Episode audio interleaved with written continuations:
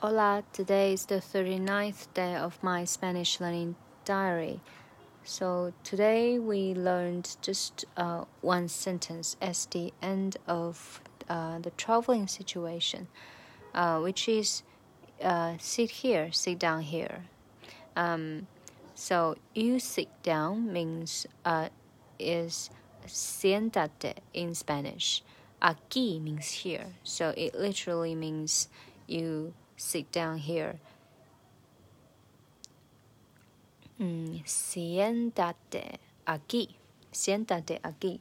So it's it's also related to some cultural backgrounds, uh, like many Spanish or um, Europeans. They just tend to you know sit down anywhere, like at the stairs or on the grass, on the ground, whatever. Yeah, so according to the teacher, they usually say this um, sentence, uh, siéntate aquí, siéntate aquí. Okay, so now it's time to review what we learned yesterday. Uh, it's also about traveling, right? Uh, or or you know playing.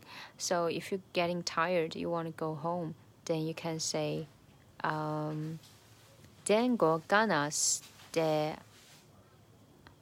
de." La casa de uh, il, il a casa, il la casa.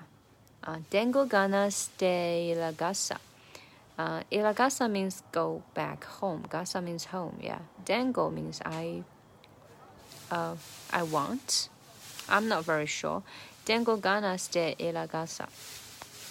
And uh, so hearing this, your friend may uh, want to keep you longer, to stay longer. So he or she might say, uh, "Animate."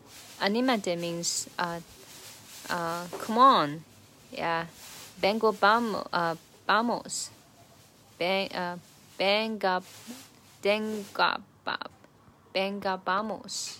Yeah.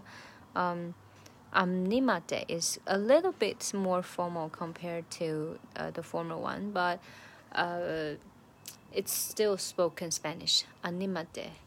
Yes. Okay, so that's it for today.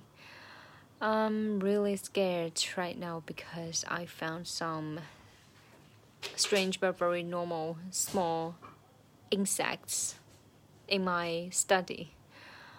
Uh, I'm literally freaked out and I'm um, sit down on my bed and I just got myself locked until my mom got home to help me.